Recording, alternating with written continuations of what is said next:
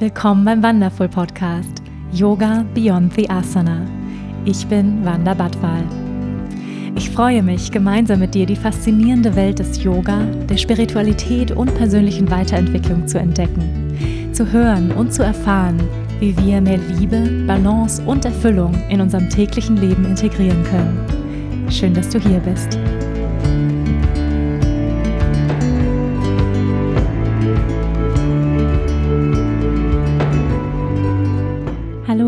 Und herzlich willkommen zu einer neuen Folge hier beim Wonderful Podcast Yoga Beyond the Asana. Schön, dass du hier bist. Ich habe heute einen sehr spannenden Gast hier bei mir im Podcast. Einige von euch kennen ihn sicherlich. Deutschlands bekanntesten Yogalehrer Lehrer Patrick Broom. Patrick Broom ist promovierter Psychologe und Yogalehrer, gehört zu den Pionieren des modernen Yoga in Deutschland. Er unterrichtet seit über 20 Jahren Yoga, bildet international Yogalehrer aus, leitet seine eigenen drei Yogaschulen in München. Er leitet die PBY Aus- und Weiterbildungsakademie und ist seit, zwei, seit Mai 2005 der Yogalehrer der deutschen Fußballnationalmannschaft. Patrick Broom ist Autor von Yoga für den Mann, Yoga für alle, mit Yoga Leben und spiritueller Krieger. Mit Patrick Broom spreche ich heute über seinen persönlichen Weg zum Yoga, die Entwicklung der Yoga-Szene in Deutschland und warum es ein richtiges Yoga für jeden Menschen gibt. Herzlich willkommen, Patrick. Schön, dass du da bist. Ja, danke, Wanda. Schön, dass es geklappt hat. Ja, wir beide kennen uns ja schon ein paar Jahre jetzt. Und ähm, ich erinnere mich noch, damals ich noch auf Bali gelebt habe, ähm, wenn ich in Deutschland war, konnte ich ähm, hier bei dir im Studio Workshops und Kirtans geben. Und ähm, ja, es hat mich ja dann in deine Stadt verschlagen, Patrick, nach München. Mhm. Und was für mich wirklich ganz toll war damals, als ich zurückgekommen bin nach Deutschland vor drei Jahren, war, dass ich gleich ähm, bei dir im Studio unterrichten konnte. Und es hat mir wirklich auch geholfen, hier erstmal mich so ein bisschen willkommen zu fühlen. Nochmal vielen Dank dafür an dieser Stelle. Ja, gerne. Es freut mich. Du hast ja auch ein bisschen den Bali-Vibe mitgebracht hier in unser Studio. Das hat uns auch gut getan. Sehr schön, das freut mich. Meine erste Frage an dich, Patrick. Ähm, was bewegt dich gerade? Oh, ähm, was bewegt mich gerade? Also, wo ich natürlich viel mit beschäftigt bin, ist dieser Virus, der uns alle feste im Griff hat. Ähm, weil heute mein Sohn ähm, seinen ersten Schultag im Gymnasium hatte und es schon komisch war, dass wir da in einer Turnhalle saßen, alle 1,50 entfernt mit Masken im Gesicht und die Direktorin, die Lehrerin sich vorstellt. Ähm, ja, es beschäftigt mich einfach, ähm, wie es meinen Kindern geht, jetzt in so einer Zeit aufzuwachsen und natürlich auch beruflich, weil sich alles alle paar Monate immer wieder komplett verändert, wie du ja auch selbst mhm. erlebt hast. Ja, absolut. Hm. Glaubst du, dass in dieser Zeit ähm, die Menschen vielleicht Yoga noch mehr brauchen als jemals zuvor? Ich glaube, es gibt keine Zeit, wo Menschen Yoga nicht brauchen. Also, ähm, ja, wir, wir brauchen, wir brauchen einen Yoga und wir brauchen einen Yoga, der uns in der Ruhe hält. Ja, in, in der Ruhe hält, in der ja. Ruhe hält, wie der Bordwasser. Zum richtigen Zeitpunkt kommt der Bohrer. Es sollte jetzt nicht so weitergehen. Ich glaube nicht, dass das lange dauert. okay. Ähm, wir sind ja auch beim ähm, gleichen Verlag zu Hause, ähm, beim Knauer Verlag, und ich durfte schon mal in dein neues Buch reinschauen, was nämlich ähm, am 1. Oktober erscheint, und zwar Yoga für dich. Und ähm, ich habe schon mal so ein bisschen reingespickt. Es gibt ganz viele tolle Sequenzen. Ähm, es ist sehr übersichtlich gestaltet, wirklich Yoga für dich, Yoga für jeden. Magst du mal so ein bisschen erzählen, worum es in diesem Buch geht? Ähm, die Idee war einfach, möglichst die Vielfalt vom Yoga in einem Buch zu, zu präsentieren mit ganz einfachen ähm, Übungen, so dass, dass jeder abgeholt wird, dass jeder das ausprobieren kann. Und ich sage gerade einfache Übungen, es ist eine Sequenz von vom Sascha drin ähm, mit unglaublich spektakulären Asanas. Also einfach ist das nicht alles, aber ähm, wirklich jeder in, in seinem individuellen Entwicklungsstand im Yoga kann da abgeholt werden und lernen, wirklich so 15 bis 20 Minuten am Tag zur Seite zu legen und seine Yoga-Praxis zu machen. Mhm. Es gibt ja immer noch viele Menschen, die dennoch etwas, sag ich mal, Respekt vorm Yoga haben oder sich noch mhm. nicht so rantrauen. Ähm, zielst du mit diesem Buch wirklich auch darauf ab, ich sag mal, blutige Anfänger abzuholen? Oder was würdest du denen sagen, die sich vielleicht noch nicht so richtig trauen?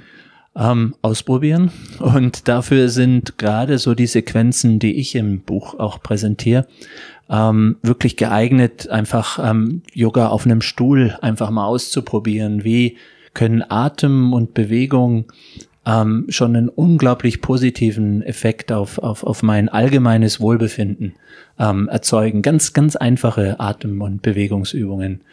Ähm, es soll schon so ein bisschen die, die Scheu nehmen, einfach mal Yoga auszuprobieren. Mhm. Aber es ist, es richtet sich eben nicht, nicht nur an Anfänger, sondern es sind eben auch Sequenzen drin für Leute, die schon, schon lange üben, aber sich vielleicht gefragt haben, Mai, wie kann ich das verkürzen, so auf 15 bis 20 Minuten? Ich habe nicht mehr so die Zeit und Lust, jeden Tag eineinhalb, zwei Stunden auf meiner Matte zu sein. Und auch die finden ein paar Anregungen. Mhm. Ja, das, ähm, das finde ich großartig, weil ich glaube, das geht ja vielen Yoga-Lehrern so, die viel unterrichten, dass sie merken, wow, ich habe gar nicht mehr selber so viel Zeit mhm. zu praktizieren. Wie viel Zeit nimmst du dir pro Tag? Ähm, das ist unterschiedlich. Jetzt, jetzt gerade mache ich ähm, so, ein, so ein Programm, das sind fast so eine Stunde am Tag, ähm, weil ich einfach merke, ich brauche das. Ich brauche im Moment so ein, so ein Anker, eine Stabilität in diesen bisschen stürmischen Zeiten. Ähm, aber wenn alles eigentlich so am Laufen ist, reichen mir locker eine halbe Stunde, 45 Minuten höchstens am Tag. Und ähm, wer mir da zuschauen würde, würde sagen, ja, das ist ja langweilig. Also da ist kein Handstand, da ist nichts Spektakuläres drin. Das ist wirklich eine ganz einfache atembasierte Praxis mit Pranayama, mit Meditation, weil ich einfach gemerkt habe, dass mir das am besten tut. Mhm. Und wenn ich körperliche Fitness will, dann mache ich lieber ein effektives sieben Minuten High-Intensity-Programm und dann ist der Körper auch stark. Und mhm. da brauche ich nicht die Asanas für. Ja. Die haben was anderes, mhm. was sie mir geben. Du bist ja wirklich schon lange in der Yoga-Szene unterwegs. Ja. Du bist Yogalehrer seit über 20 Jahren. Ähm, du hast ein Yoga kennengelernt. Ich sage mal auch die Entwicklung des Yoga über die letzten 20 Jahre. Magst du uns noch mal so ein bisschen mit zurücknehmen in die Vergangenheit? Du hast heute drei Studios. Wie hat das alles angefangen? Wie kann man sich das damals vorstellen? Da gab es noch kein Instagram. Ähm, ja, wie, wie war die deutsche Yoga-Szene vor 20 Jahren? Wie hat das angefangen hier in München mit deinen Studios?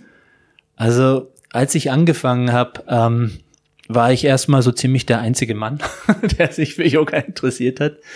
Und die Yoga-Szene war ähm, wirklich noch im Dornröschenschlaf und fand hauptsächlich in Volkshochschulen und ähm, Shivananda und Iyengar-Yoga-Zentren statt. So viel mehr gab's eigentlich nicht. Und ich habe auch begonnen in einem Shivananda-Center und habe mich dort so ein bisschen zurückgeworfen gefühlt so in die Zeit, als ich meinen Konfirmationsunterricht hatte, wo man einfach miteinander singt und sich bewegt und eine Gemeinschaft lebt. Und und das hat mir unheimlich gut getan. Und dann habe ich gemerkt, dass dass mein Körper sehr steif ist. Und dann war so eine Sequenz, die man immer wieder wiederholt, wie bei Shivananda genau richtig, um mich so langsam ein bisschen tiefer in meinen Körper reinzuarbeiten. Hab aber gemerkt, das ist nicht meine Welt. So, das ist nett, aber nicht meine Welt. Und dann habe ich dort, ähm, gab es einen Vorraum, wo Yoga-Journals auslagen, einen Artikel über zwei New Yorker Lehrer gefunden, wo das Bild mich schon angesprochen hat, weil ich dachte, wie sehen die denn aus? Die sehen aus wie Punks oder so, was sind das für Leute? Und ähm, habe dann tatsächlich mir zu meinem 30. Geburtstag gegönnt, nach New York zu fliegen und ähm, gleich dort irgendwie, ich glaube, zwei oder drei Stunden hintereinander mit denen geübt und gemerkt, das ist es. Hier bin ich zu Hause. Das ist, hier gibt's Musik, hier ist Leben, hier ist bunt, hier sind überall Götterbilder, was ich aus Shivananda schon kannte, aber auch, da hing auch ein Jimi Hendrix und, und sonst was dazwischen und ähm, die beiden waren cool und es, es hat mich wirklich tief berührt, so dass ich dachte, mit denen möchte ich einen Kontakt aufbauen. Und meine damalige Freundin, die mit war, hat sich die Ausbildungsunterlagen mitgenommen, weil sie das interessiert hat. Ich hatte schon meine Ausbildung, ähm, hab nie gedacht, dass das für mich was wäre, Aber tatsächlich bin ich dann zwei Jahre später dann eben nach New York und habe die Ausbildung gemacht und ähm, habe dann dieses bunte, lebendige Yoga mit nach Deutschland gebracht. Das war ja Jivamukti Yoga, Ja, das war Jivamukti Yoga und die Lehrer mhm. waren Sharon Gannon und David Live.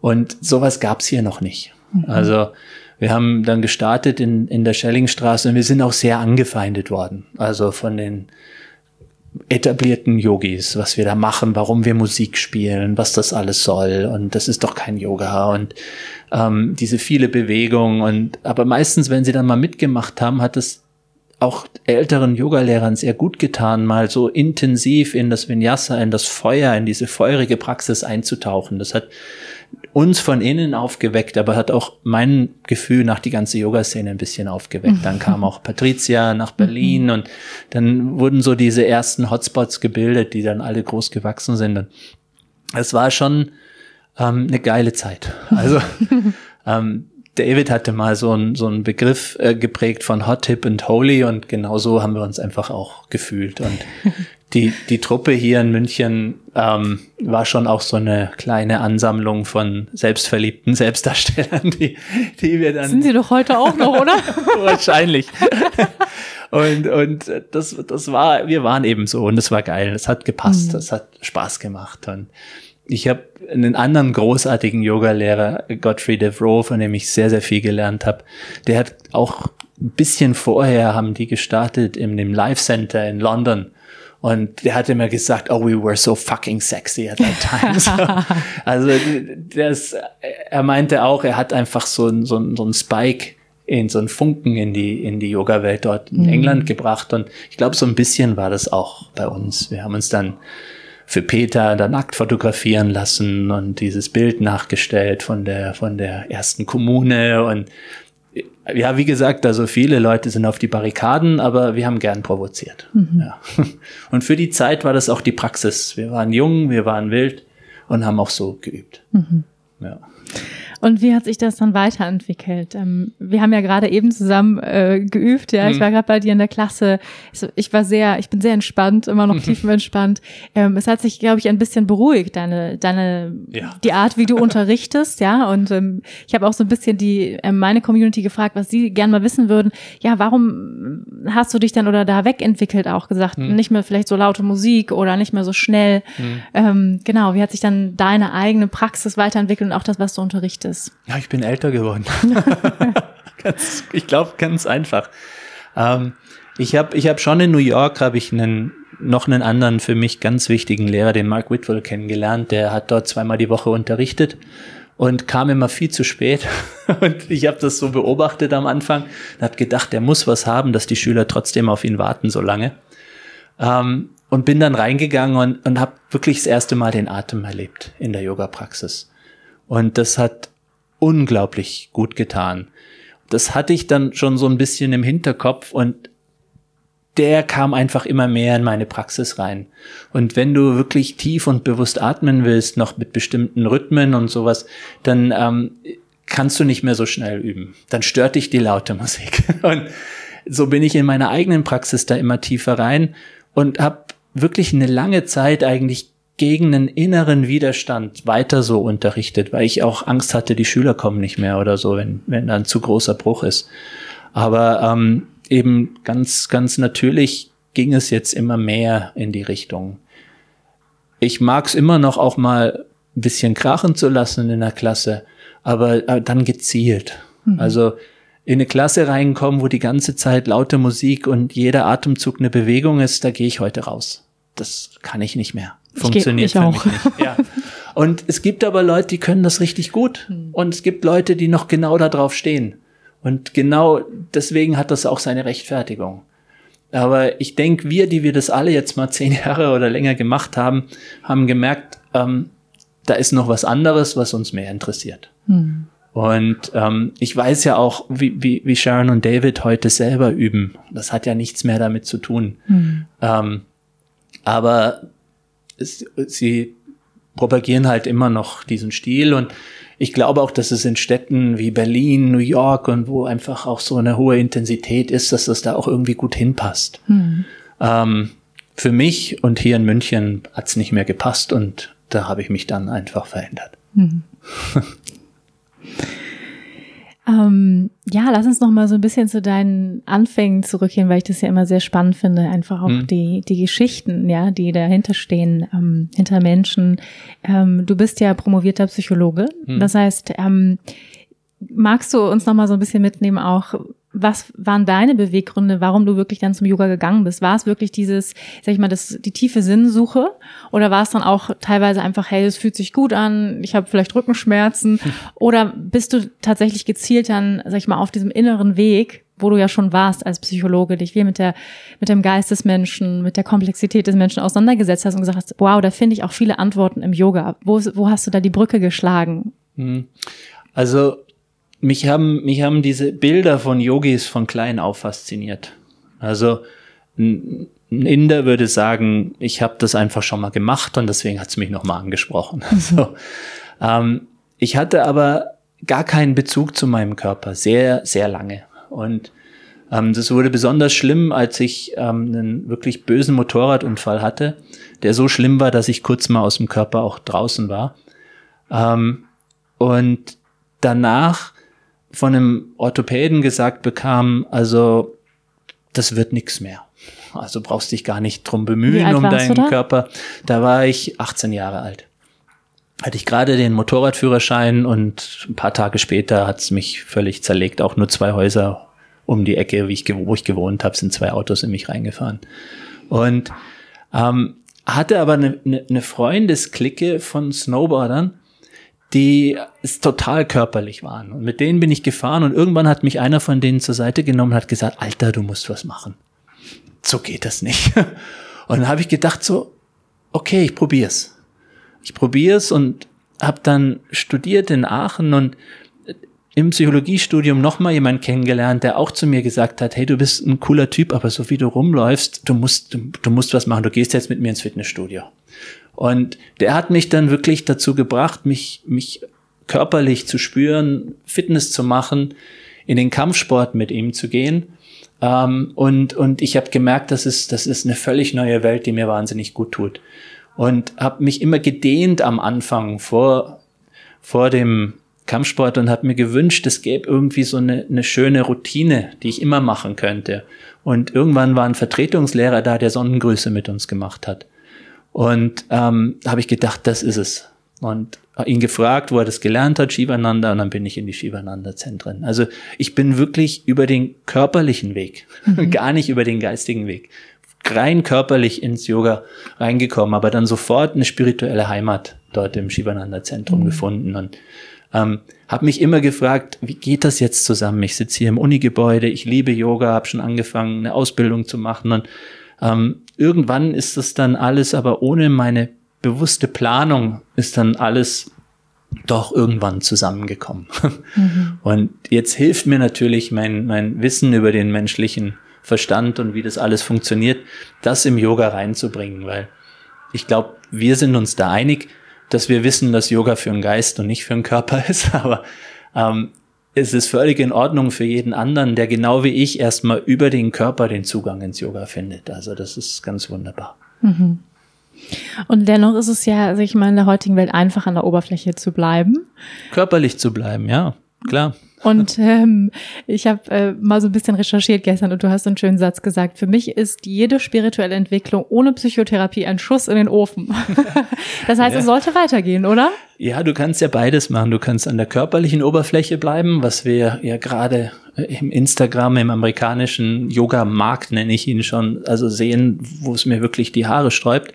Du kannst aber auch an der spirituellen Oberfläche bleiben, im oh, Namaste, alles gut und ähm, ich denke mal, irgendwann kommst du durch die körperliche Praxis, durch die Meditation und so weiter an deine ganze Scheiße ran. Und dann musst du für dich eine bewusste Entscheidung treffen. Entweder ich rühre die nicht an, ich bleib da, wo ich bin, halt den Status quo, bleib mein kleines neurotisches Mädchen, Junge, so im Alter von 14, oder ich gehe jetzt tiefer. Und ähm, ich habe einfach das, das Glück, wirklich ähm, schon sehr früh mit guten Therapeuten zu arbeiten, weil ich die einfach aus, aus meinem Beruf her schon kannte. Ähm, hab jetzt seit fast zehn Jahren einen, den ich jetzt lange wegen Corona nicht gesehen habe, weil ich dachte, mei, der macht's über Zoom, der hat jetzt Leute, die es wichtiger brauchen. Hm. Aber ich hoffe, ich sehe ihn jetzt bald auch mal wieder, den Jeff. Und ähm, ich denke, es ist wirklich ganz wichtig, dann sich das alles anzuschauen und aufzuarbeiten. Hm. Ja. ganz wichtig, weil sonst, sonst ist eben dieses, diese, dieses narzisstische Yogalehrer-Syndrom, mit dem wir dann alle zu tun haben, dieses vorne sitzen, angehimmelt werden und den anderen die Welt erklären und boah, ich möchte nicht so sein. Mhm.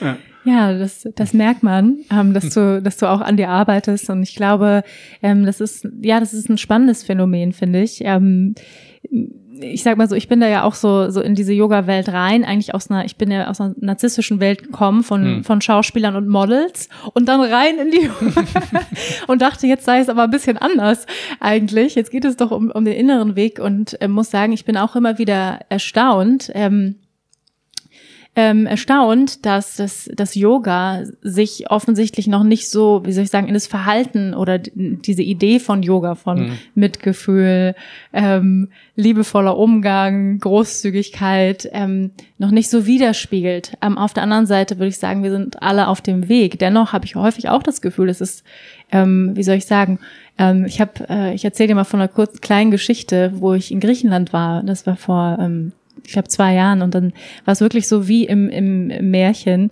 Äh, ich ging da so einen Weg entlang, auf einmal gucke ich, links sitzt ein Yogi unterm Baum und meditiert, ja, in so, in so einem Sari.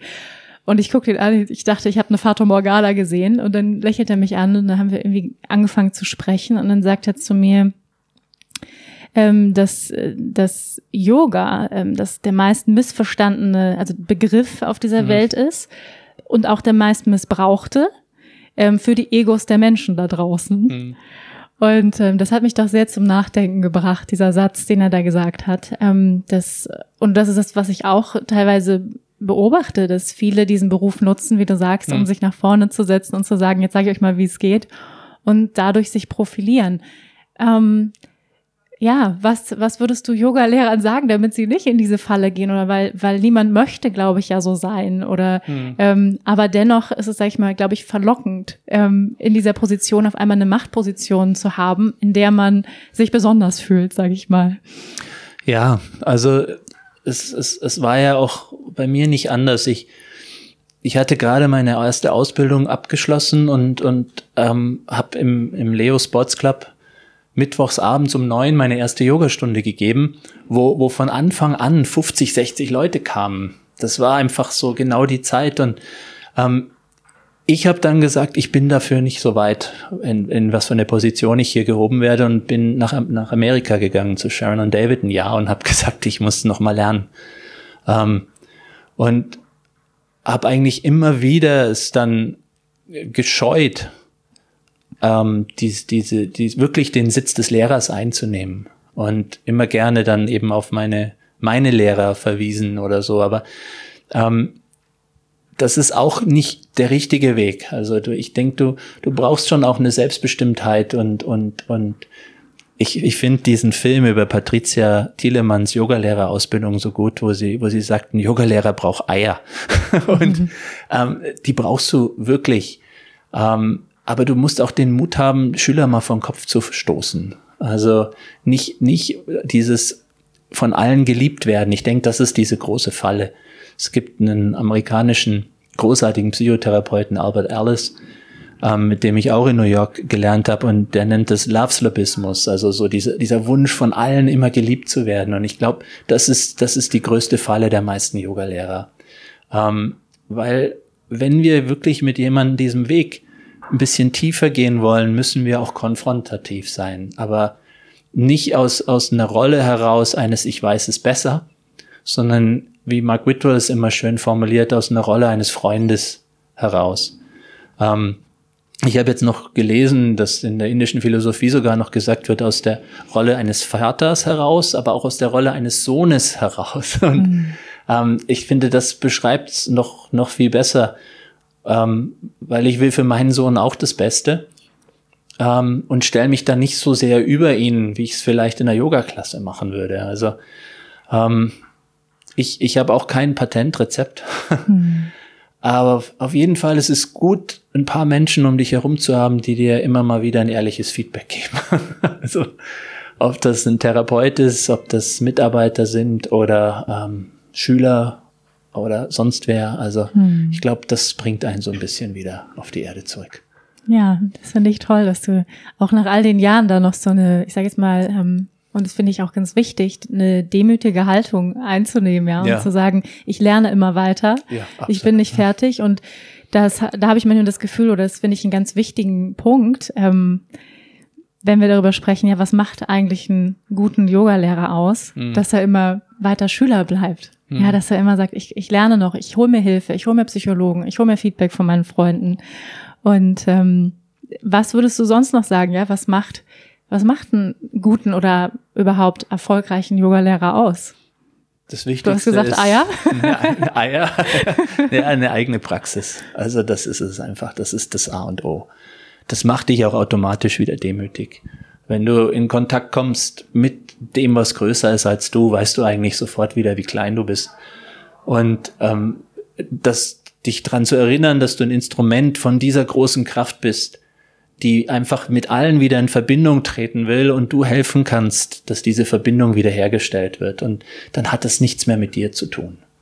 Ähm, und dann ist es auch nicht, also was ich mir auch so wünsche und ich versuche den Unterricht auch immer mehr wieder zu gestalten, dass ich wirklich Asanas, Pranayama, Meditation unterrichte und nicht die ganze Zeit Lebenshilfe und indische Philosophie und Götterwelten und dies und das und jenes, sondern wirklich einfach das Yoga selbst wirken lasse.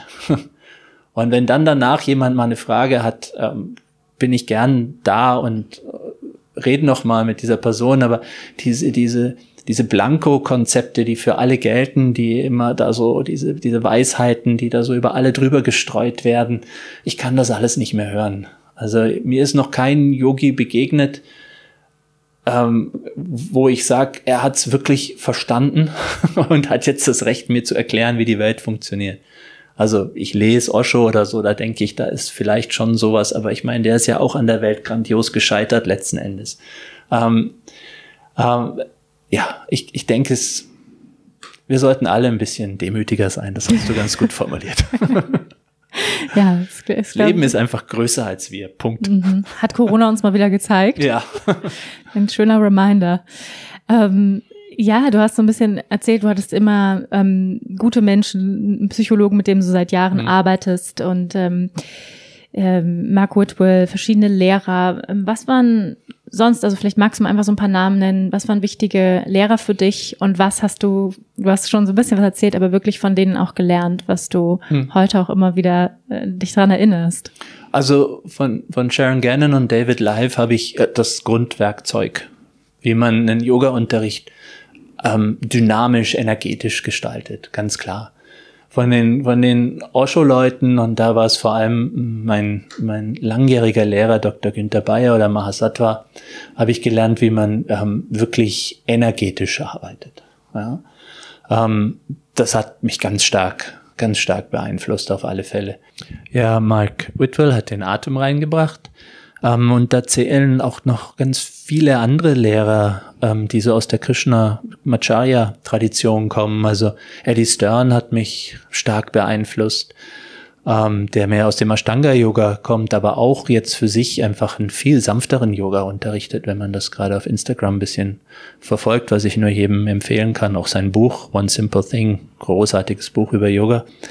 Ähm, Rod Striker hat mich beeindruckt, sehr Anusara hat mir ganz viel über Ausrichtung beigebracht, also ganz viel. Ähm, da die, die, die Leute, mit denen ich dort lernen konnte. Ich weiß nicht, ob ich jetzt, jetzt jemand vergesse, aber ich glaube, das waren so wirklich die, die, die wichtigsten Lehrer, die mich, die mich berührt und beeindruckt haben und die mir was weitergegeben haben. Mhm. In Indien ist ja das Wort für Lehrer häufig Guru. Mhm. Und in Deutschland gibt's ja immer noch so etwas, äh, ich sag mal, Vorbehalte. Ist ähm, auch gut so. Gegen diesen Begriff. Ja, magst du mal ein bisschen was, äh, sag ich mal, diesen Begriff etwas entmystifizieren? Äh, was bedeutet für dich Guru? Ähm, und äh, ja, was hältst du von, von Guru-Bewegungen? Ja, was ist, was heißt Guru? Es ist der, der Licht in die Dunkelheit bringt, der Ähm, und, und das kann, das kann jeder sein, der dich auf irgendeine Weise erhält. so. Ähm, aber wir, wir verbinden und werden das immer damit assoziieren an, an den ähm, Menschen, der irgendwie mehr weiß als wir und über uns steht. Und davon halte ich nichts. Also ein, ein, ein Guru, ein, ein Lehrer sollte einfach wirklich sowas wie ein Freund sein. Und ein Freund scheut sich auch nicht zu konfrontieren. Aber ein Freund ist, ist, ist geprägt von einer Zuwendung zu dir und einer Zuneigung zu dir, Mitgefühl zu dir und so weiter. Und das, das geht mir oft verloren in diesen ganzen hierarchischen Systemen. Und Indien ist einfach ein hierarchisches System. Da ist der, der Haushaltschef, der Vater ist schon der Guru.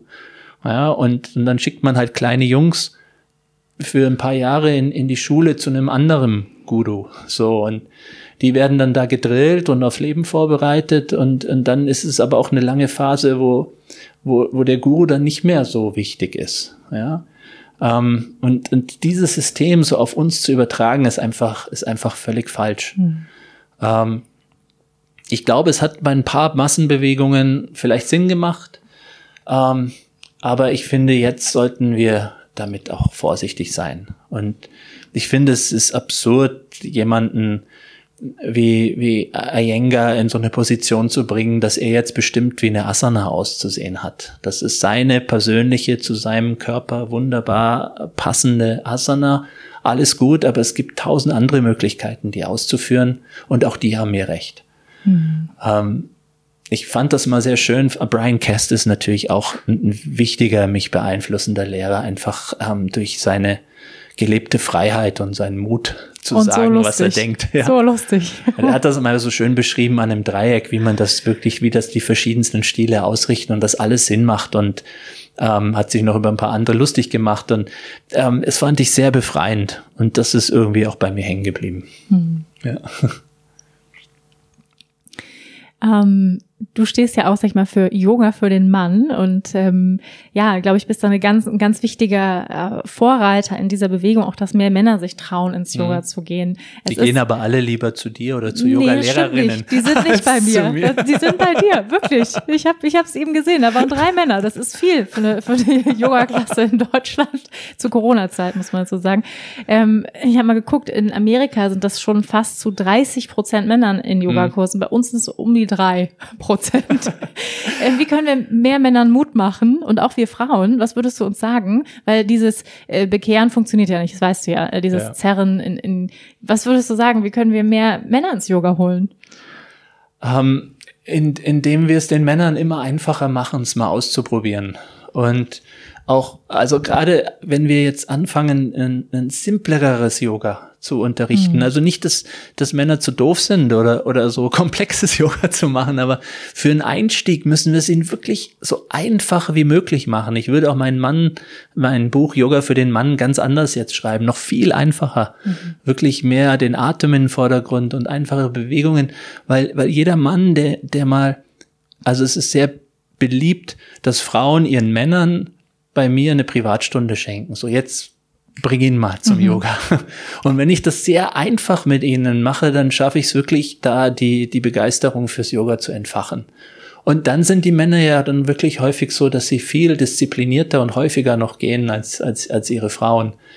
Ähm, deswegen, also einfache, interessante Klassen, die schon in die Tiefe gehen, weil nur dieses Körperliche, das kennen ja viele Männer aus dem Fitnessstudio oder sonst woher, sondern wirklich so, sie, sie gleich in, in eine Tiefe holen, wo sie sagen, hey, das ist interessant für mich, das ist was anderes. Das habe ich nicht beim Joggen oder beim Gewichtetraining oder sonst was. Und ich glaube, so kriegen wir sie. Mhm. Weil Männer, hey, macht es einfach. Es ist so gut für euch. Wirklich. Ja, das, mein, mein Freund sagt das auch immer. Der sagt auch immer, ich sollte mal ein bisschen mehr Yoga machen, glaube ich. immer so, mm. das würde ihm bestimmt gut tun. Bestimmt. Ich kenne niemanden, den es nicht gut tut. Ja, aber jeder hatte eben auch sein Tempo, ne? Ja, ja. Absolut. Ähm, wie ist das? Du hast ja, du hast ja auch einen, einen kleinen Mann zu Hause, ja? ja. Du hast ja vorhin erzählt, er ist ins Gymnasium jetzt gekommen. Aufregende Zeit. Äh, macht er auch mit dir Yoga?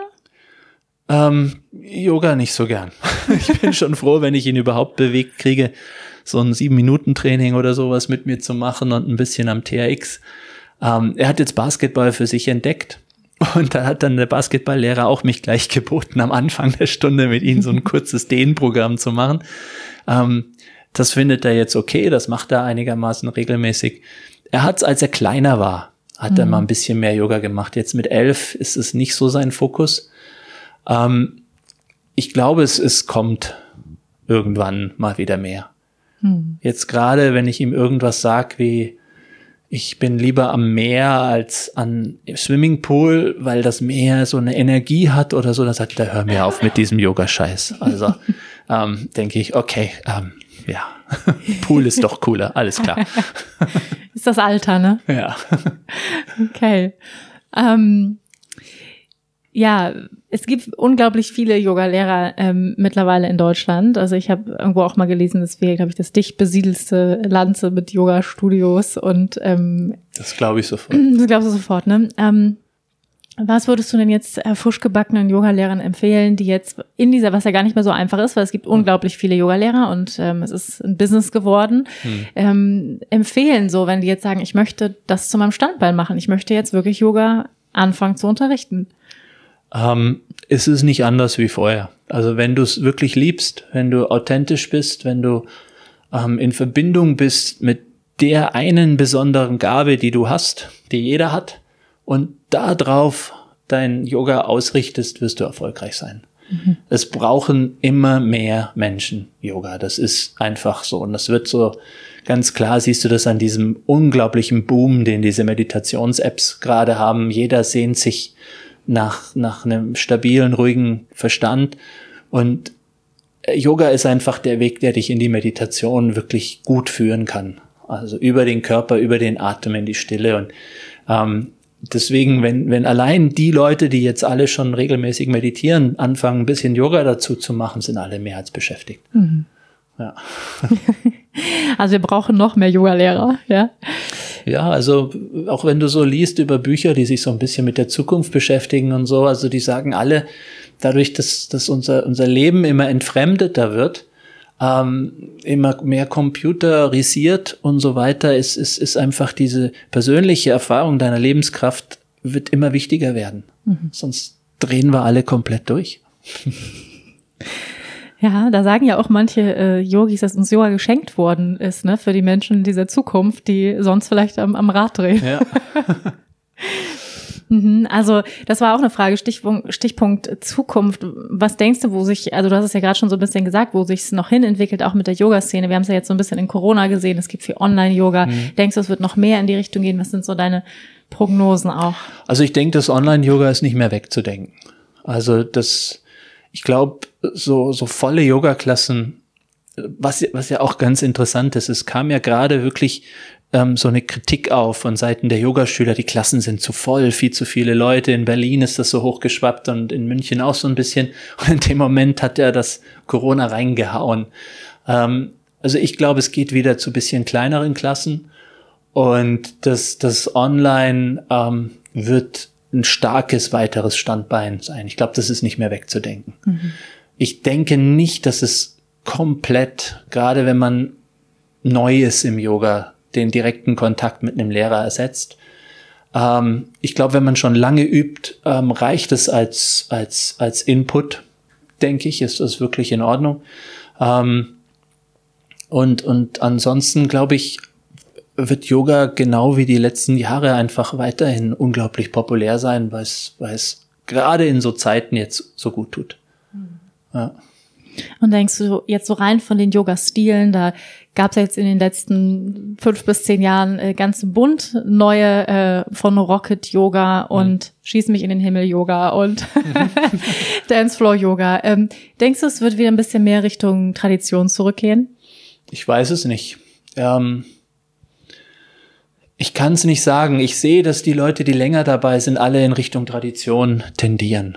So. Aber es gibt so viele neue die äh, das erste Mal mit Yoga in Kontakt kommen auf einer Tanz- und Schüttelparty. Ähm, und für die wird's dann auch noch Bier-Yoga und Heavy-Metal-Yoga und sonst irgendwas geben. Ähm, ich, ich, ich habe schon früher immer gestaunt, was es alles jetzt noch für neue Erfindungen gibt. Ich glaube, das wird immer wieder irgendjemand was Neues erfinden. Mhm.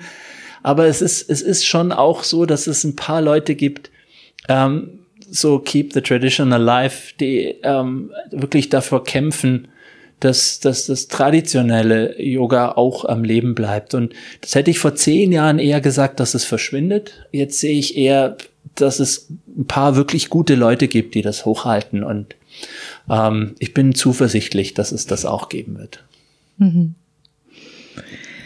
mhm viele Yoga-Lehrer, Yogis, die schon lange praktizieren, das höre ich immer wieder, ähm, haben häufig Schwierigkeiten, sich jeden Tag aufs Neue zu motivieren, ja? ja. Die eigene Praxis. Äh, was ist dein Warum? Warum gehst du jeden Tag auf die Matte oder was würdest du auch anderen sagen, ähm, sich immer wieder neu zu motivieren, zu praktizieren morgens? Ähm, ich gehe nicht jeden Tag auf die Matte. da bin ich einfach schon lange so ehrlich. Es gibt Phasen, da mache ich das sehr, sehr intensiv. Und dann, wo es wirklich auch schleift, wo ich auch merke, mein Körper, mein Geist, alles wehrt sich da gerade dagegen, dann mache ich es auch nicht. Also ich zwinge mich nie zur Praxis. Das ist bei mir kein Kampf. Wenn ich gehe, dann gehe ich wirklich aus einer freien Motivation, ähm, weil ich, weil ich merke, wie viel es besser es mir nach der Praxis geht, den ganzen Tag geht, wie viel angenehmer meine Beziehungen sind, mein Leben und so weiter. Dann mache ich das dafür. Und wenn ich mal mich nicht dafür motivieren kann, dann mache ich es für meine Kinder oder sonst irgendwas. Also ähm, ich, ich glaube schon immer noch, ähm, dass jemand, der Yoga macht, einfach ein angenehmerer Mensch für alle um ihn herum ist. und, ähm, und ich möchte ein angenehmer Mensch für die um mich herum sein und kein Tyrann und kein ähm, schlecht gelaunter Griesgram oder sonst irgendwas. Und, und vielleicht mache ich es dafür. Hm. Ja. Und ähm, es sollte aber auch kein Zwang sein. Ja, ich habe so viele Leute beobachtet, die, die sich wirklich zwingen und kämpfend auf der Matte, vielleicht sogar im falschen Yoga-Stil, sich da wirklich runtergearbeitet haben bis auf Haut und Knochen und überhaupt keine Freude mehr hatten. Und das ist nicht der Weg des Yoga. Mhm. Ja.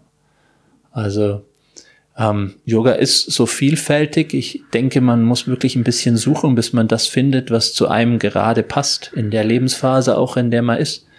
Und dann glaube ich, wenn du den richtigen Yoga für dich gefunden hast, dann trägt auch das, dieses gute Gefühl, das einfach bleibt. Das ist die Motivation, dran zu bleiben. Es ist wie wenn, du musst ja auch erst lernen, Zähne zu putzen, aber irgendwann hast du keine Lust mehr, dann mit, mit diesem blöden Geschmack im Mund rumzulaufen und putzt dann wieder freiwillig. Mhm. Und woher weiß ich, dass ich das richtige Yoga für mich gefunden habe? Was würdest du sagen? Du solltest dich danach immer gestärkter fühlen als, als vorher. Und zwar auf allen Ebenen. Ja, innerlich, äußerlich, körperlich, geistig. Wenn, und das ist eben die Gefahr bei diesem wirklich momentan dominierenden Vinyasa-Yoga, dass wir uns da zu sehr ausarbeiten. Ich war, als ich damals in New York war, war so eine Moderatorin von Viva da und hat gefilmt und ich habe diesen, diesen Film Beitrag letztens mal kurz gesehen. Ich war wirklich erschrocken, wie ich aussah zu der Zeit. Also wirklich komplett ausgemerkelt von drei, vier Vinyasa-Stunden am Tag und ähm, also gesund war das nicht. Mhm. Aber es war für die Zeit für mich das Richtige. Jetzt brauche ich eine Substanz und mhm. dafür brauche ich eine andere Praxis. Mhm. Ja. Und die holen, holen wir uns nicht nur über die Asana, ne? Das denken ja häufig Leute, dass man sie sich über die Asana die holt. Die holen wir uns nicht über die Asana, nur nee. Mhm. holen wir uns über Bewegung, Atem, Meditation. Das ist diese alte Schrift, so häufig zitiert, leider häufig so falsch, von Patanjali hat das wirklich gut, gut ausgelegt, diesen Weg, den wir da gehen sollen. Und Asana ist ein kleiner Teil. Mhm. Ähm, Du hast äh, einen schönen Satz gesagt, den ich auch noch mal zitieren möchte. Yoga ist nicht nur ein Weg nach innen, sondern vor allem eine Inspiration für diejenigen, die im Leben etwas erreichen und bewegen wollen. Ja. Was möchte Patrick Broom in diesem Leben noch erreichen und bewegen? Ja, da, da kann ich deinen guten Bekannten Octavio Salvado ähm, zitieren, der, der einfach sagt, ohne einen stabilen, ruhigen Geist ist überhaupt nichts möglich. Deine Beziehung, dein Leben, sonst irgendwas. Aber das, das, das, das wollte ich eigentlich damit ausdrücken. Und ähm, also das, die, dieser Status quo, der gerade herrscht, wenn ich den aufrechterhalten kann in etwa, wäre ich schon sehr glücklich, sehr zufrieden. Also ähm, ich mache das, was ich am meisten liebe als meinen Beruf, kann davon mich und meine Kinder, die ja bei verschiedenen Frauen leben, also habe ich mehrere Familien, die ich irgendwo mit ernähre, ähm, ernähren. Ich habe diese wunderschöne Position, dass ich auch ganz, ganz tolle andere Angebote als den regulären Studiounterricht habe, so ab und zu mal da irgendwie noch was ganz Besonderes zu, zu erleben, vielleicht wieder die Europameisterschaft nächstes Jahr oder irgendwelche Firmen-Events und sonst was, was, was, was ich sehr erfüllend finde zwischendrin. Ähm, und wenn das, wenn das so weiterläuft, und da hatte ich schon kurz mal Angst, also im März, dass das vielleicht alles vorbei ist, ja. Mhm. Ähm, das wäre schön. Also wenn ich, wenn ich vielleicht noch als Lehrer noch mehr dazulerne, dass ich noch mehr Menschen erreichen kann, um sie dahin zu führen, was mir, was dir, was den meisten, die jetzt hier zuhören, so gut tut, wenn es dahin geht, alles super. Mhm. Ja. Und irgendwann, irgendwann mein Häuschen auf der Insel in Griechenland. in Griechenland, yes, genau. auf nach Griechenland. ja. ähm, eine letzte Frage habe ich noch, Patrick. Und zwar, ähm, wenn heute der letzte Tag äh, wäre in diesem Körper hm. ähm, und du könntest noch mal eine Rede halten vor der Menschheit und äh, und denen jetzt drei Dinge sagen, die du im Leben gelernt hast und sagst, die ähm, merkt euch die Leute, ist wichtig. Ähm, was wäre das?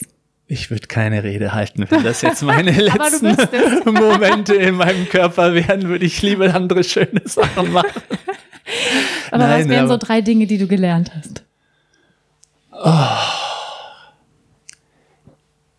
Ich, ich, ich denke jetzt automatisch wirklich an, an das, was viele Menschen einfach gesagt haben, die kurz vor ihrem Tod waren, ja, dass Beziehungen das Wichtigste sind im Leben, dass es nicht Geld, Reichtum und Erfolg sind. Das war es für mich aber nie. also das ähm, und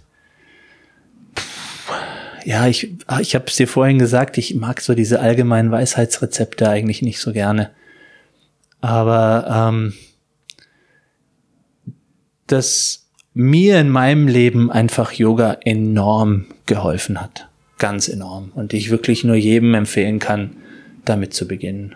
Mhm. Also lass mal es dabei. Und welche Erfahrungen du dann daraus ziehst und welche Schlüsse du da für dich dann ableitest und so, das wird dir alles die Praxis geben und zeigen. Und ähm, geh deinen eigenen Weg. Mhm. Keine Angst, auch mal anzuecken. Yes. Ja, vielen Dank. Und ja, alle, die zugehört haben, können ja demnächst auch dein, dein Buch in die Hände nehmen und ähm, du machst es wirklich einfach, finde ich, damit ähm, anzufangen. Ja, und, und für die, die vielleicht schon dabei sind, ihre Praxis zu verkürzen und dadurch noch häufiger zu praktizieren. ähm, ja, vielen, vielen Dank. Ja, danke, ähm, Wanda. Patrick, ähm, gibt es noch irgendwas, was du den Hörern da draußen sagen möchtest, was wir noch nicht besprochen haben? Ähm, nee, meine Oma hat immer zum Abschied gesagt, behüt euch Gott und das reicht. ja, vielen, vielen Dank. Ähm, wir werden natürlich auch alles ähm, in die Show Notes packen. Ähm, ah, ich habe noch eine Frage und zwar, hast du ein Lieblingsbuch, was jeder gelesen haben sollte? Das war eine wichtige Frage oder ein, zwei Bücher, wo du sagst, ja, die, die hauen wir noch in die Show Notes, die hauen wir noch unter diesem Podcast als Tipp, weil das wollen die Leute immer gerne wissen. Mut von Osho. Mut von Osho, ja, das. Lebe wild und gefährlich. Unbedingt. Und One Simple Thing hast du vorhin gesagt. One Simple Thing von Eddie Stern ähm, erklärt einfach auf wunderbare Art und Weise, wie Yoga funktioniert. Und das mag ich jetzt noch kurz sagen, weil es ist doch, es ist wirklich faszinierend. Du hast 30 Leute im Raum, die aus ganz verschiedenen Gründen kommen. Die Hälfte macht eh nicht, was du sagst. Und trotzdem gehen alle raus und haben ein Lächeln im Gesicht. Also was passiert da? Was passiert da in diesem Raum? Und das erklärt er. Geil, gute Abschlussworte. Ja. ja. vielen, vielen Dank nochmal, Patrick Broom, äh, für deine Zeit. Äh, es hat mir sehr viel Spaß gemacht und ähm, ja, fand ich sehr spannend, auch nochmal zu hören, ähm, ja, wie es damals so war. Dem Beginn des Yogas. Äh, vielen Dank fürs Zuhören an alle, die heute hier waren. Wenn euch dieser Podcast gefallen hat, wenn ihr Freunde habt, die mit Yoga beginnen sollen, ähm, dann kann dieser Podcast sie motivieren. Ja, wenn ihr Männer da draußen habt, ähm, dann bitte schickt diesen Podcast weiter. Wir freuen uns sehr, wenn noch mehr Menschen mit Yoga beginnen. Und ja, ähm, vielen Dank nochmal an Patrick Broom und äh, wir sehen uns hier nächste Woche. Namaste.